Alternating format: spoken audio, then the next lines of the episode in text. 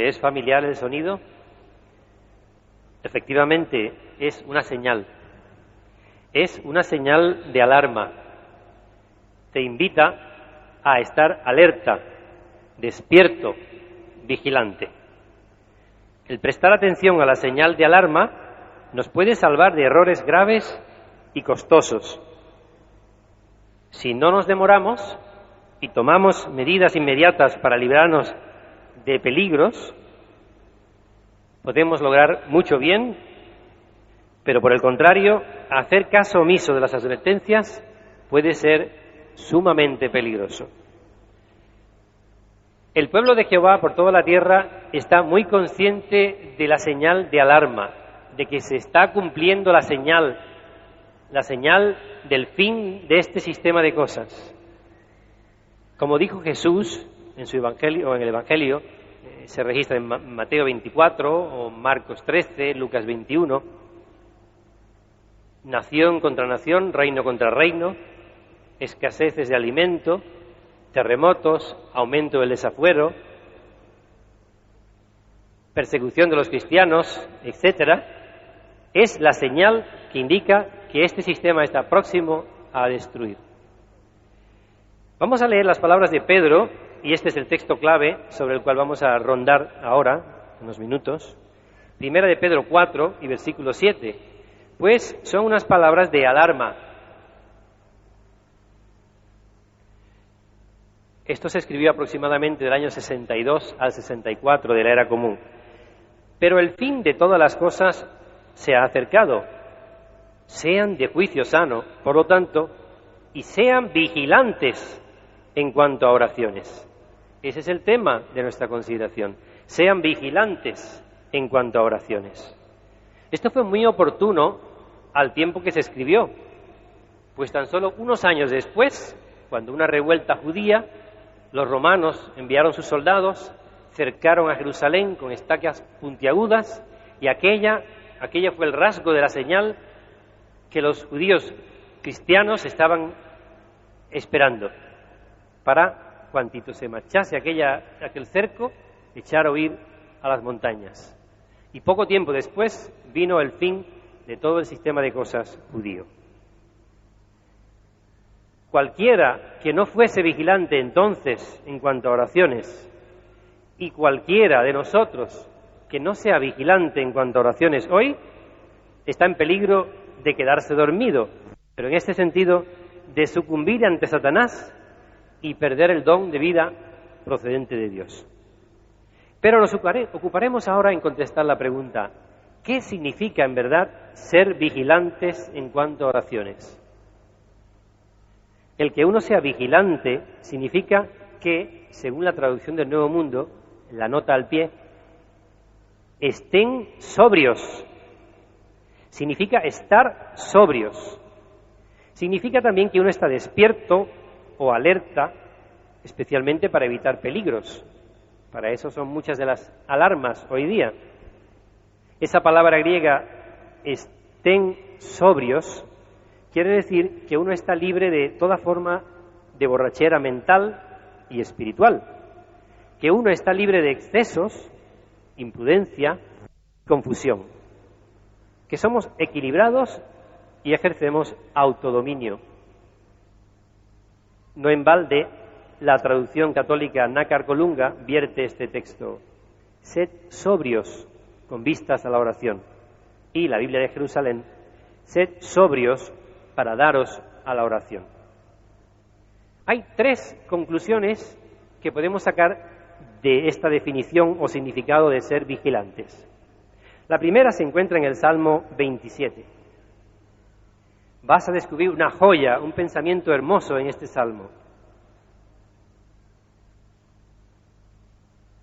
El Salmo 27, 8 y 9 declara, tocante a ti, mi corazón ha dicho, Procuren ustedes hallar mi rostro. Tu rostro, oh Jehová, procuraré hallar. No ocultes de mí tu rostro.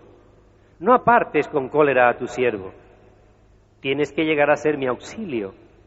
No me desampares y no me dejes, oh mi Dios de mi salvación. Buscar el rostro de Jehová. el ser vigilantes en cuanto a oraciones nos anima a estar buscando el rostro de Jehová como si nos presentásemos delante de su presencia. Lo queremos hacer con nuestra voz, con nuestros labios o con nuestro corazón. Queremos ser sensibles a nuestra necesidad de Él por guía y fuerza, siempre que percibamos cualquier debilidad en nuestra fe, y para esas son las alarmas, ¿recuerda?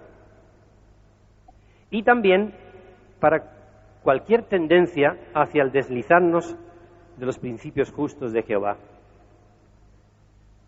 Procurar el rostro de Jehová de continuo. Si, tenemos cuidado tan siquiera por dar un paso en estas gradas para no caernos, o cuando nos dan el cambio en cualquier comercio para que no se queden con nuestro dinero, o tenemos cuidado para no ofender a otros y no estropear nuestras relaciones personales, ¿Cuánto más cuidado no vamos a tener, hermanos, por estropear nuestra bendita relación con Jehová Dios? Para que nunca se obstruya el acceso al rostro de Jehová Dios. Eso es lo que significa ser vigilantes. Pero otra segunda conclusión que sacamos es que queremos estar siempre muy alertas en la oración para nunca ser desleales e infieles o infieles en nuestra relación con Jehová. Como la Escritura dice, perseveren en la oración, continuamente luchando por, por ser leales, por ser fieles a Jehová. No nos podemos descuidar. El apóstol declaró en su primera carta a los tesalonicenses, oren incesantemente. Dos palabras. Es el 5.17, el versículo. Oren incesantemente. Incesantemente, entonces queremos estar alertas para ser infieles, leales a Jehová. Y la tercera conclusión que sacamos del significado de ser vigilantes en cuanto a oraciones es que no debemos permitir que nuestras oraciones sean estereotipadas, mecánicas, programadas. Recuerda, el texto dice, oren incesantemente, no dice oren insensatamente. ¿Oras por la mañana a las comidas y al acostarte? Si tan solo esas son tus oraciones, eso no es ser vigilantes en cuanto a oraciones. Así que queremos buscar el rostro de Jehová de continuo.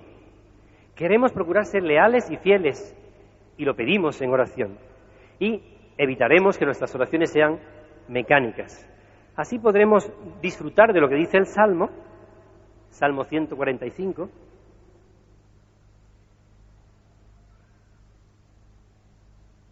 y poder experimentar la certeza de este versículo 145, 18. Jehová está cerca de todos los que lo invocan, de todos los que lo invocan en apego a la verdad. ¿Cuán cerca estará Él de nosotros si estamos despiertos y vigilantes en estas oraciones? ¿Qué situaciones, como se dijo en la introducción al principio, pueden exigir que seamos vigilantes en oraciones? Pues hay unas cinco de ellas, a ver si las puedes enumerar. La primera, cuando te enfrentes a tentaciones. Recuerda que la Biblia dice que las tentaciones son asuntos principalmente de deseos. Santiago dijo en su carta 1, versículos 13 al 15, que uno es atraído, seducido por su propio deseo.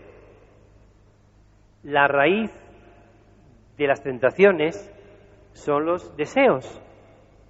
Si tienes que arrancar una mala hierba, lo tienes que hacer de raíz, no cortar una rama o el tallo. De modo que ante tentaciones, oraciones. Las oraciones nos ayudan a evitar deseos egoístas, nos mantienen alerta y purifican nuestro corazón. Es cierto, Jehová permite que estemos expuestos a tentaciones, pero por otra parte mantiene abierta la puerta para que acudamos a Él, a él ante esas tentaciones. ¿Recuerdas la oración modelo, se registra en Mateo 6, Y versículo 13, dice Jesús, y no en, la oración modelo, y no nos metas en tentación, sino líbranos, rescátanos del inicuo. Así que, como un padre amoroso a veces permite que su hijo sufra dolor o se exponga a dificultades, es decir, no va por ahí como con su hijo como un niño burbuja, protegiéndolo las 24 horas del día, pero sí mantiene abierta la vía de comunicación ante cualquier situación peligrosa. Sí, como declaró el apóstol en 1 Corintios 10, ante tentaciones Jehová será fiel.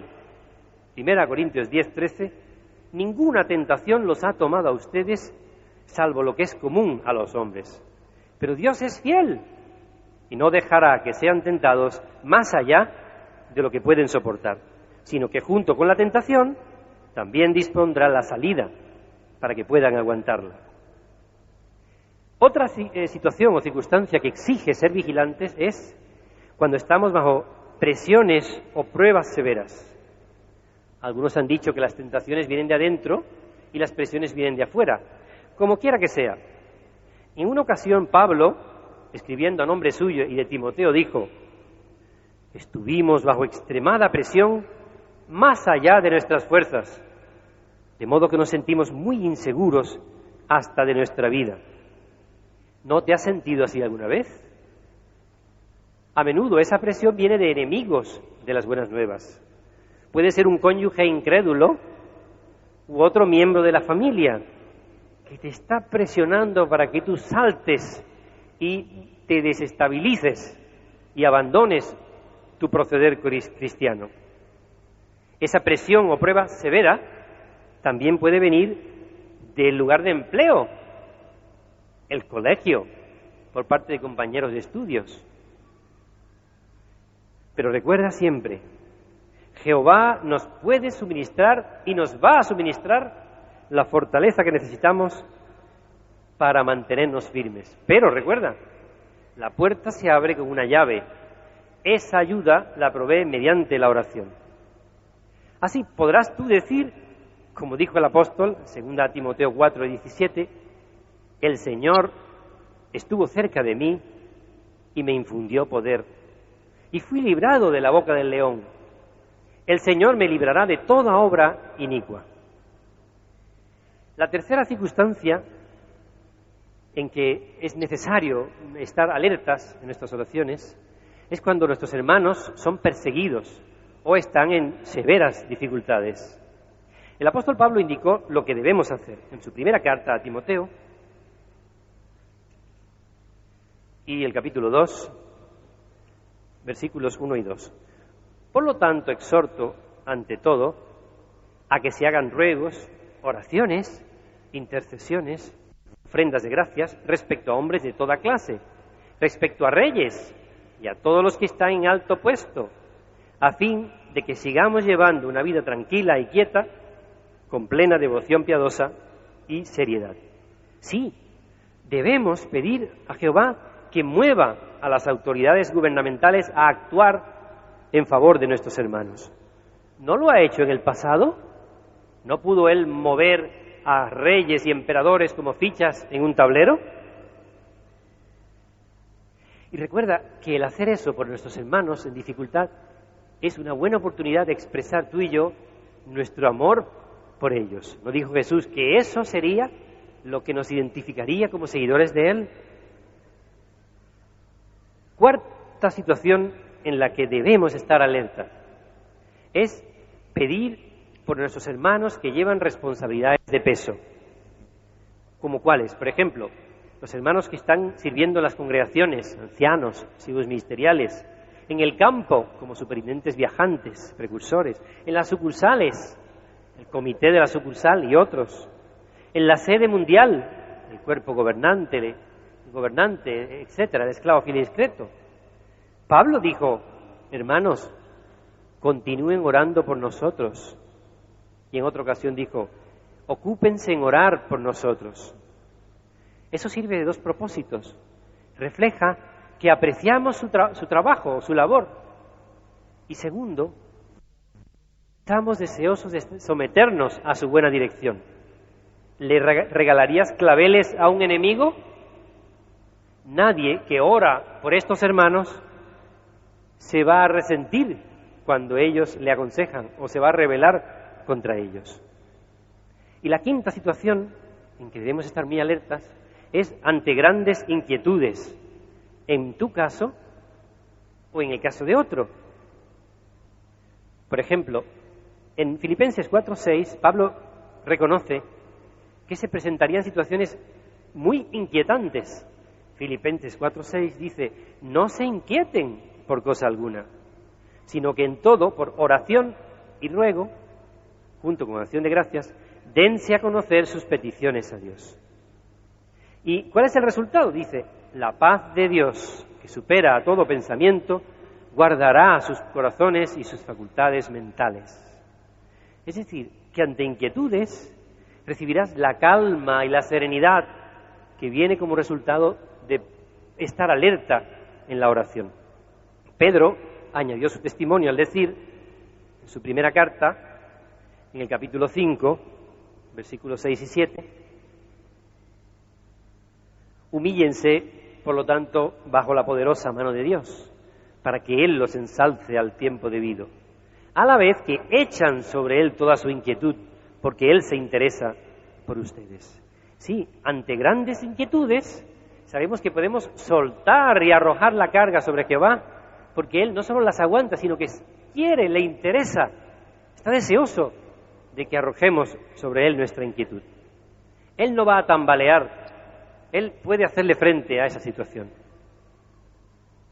También, ante grandes inquietudes, algunos cristianos han sentido que su oración no llega a Jehová, como si hubiese una nube que obstruye el acceso a Jehová pudiera ser una mala conciencia, pudiera ser enfermedad espiritual. Pero, ¿qué recomienda Santiago? Santiago 5. ¿Hay alguno enfermo entre ustedes? Que llame así a los ancianos de la congregación y que ellos oren sobre él. Y ahora Santiago 5 y el versículo 16 declara, oren unos por otros para que sean sanados. El ruego del hombre justo, cuando está en acción, o como la nota al pie, cuando se hace con solicitud, o sea, vigilante, despierto, tiene mucho vigor. Sí, esta oración de ancianos puede ayudar a que tú u otro se levante espiritualmente.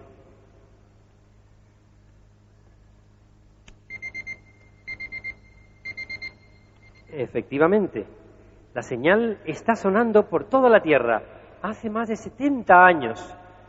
Jesús dijo, cuando vean suceder estas cosas, levántense erguidos y alcen la cabeza. Pero también dijo, manténganse alerta y oren de continuo para que no entren en tentación.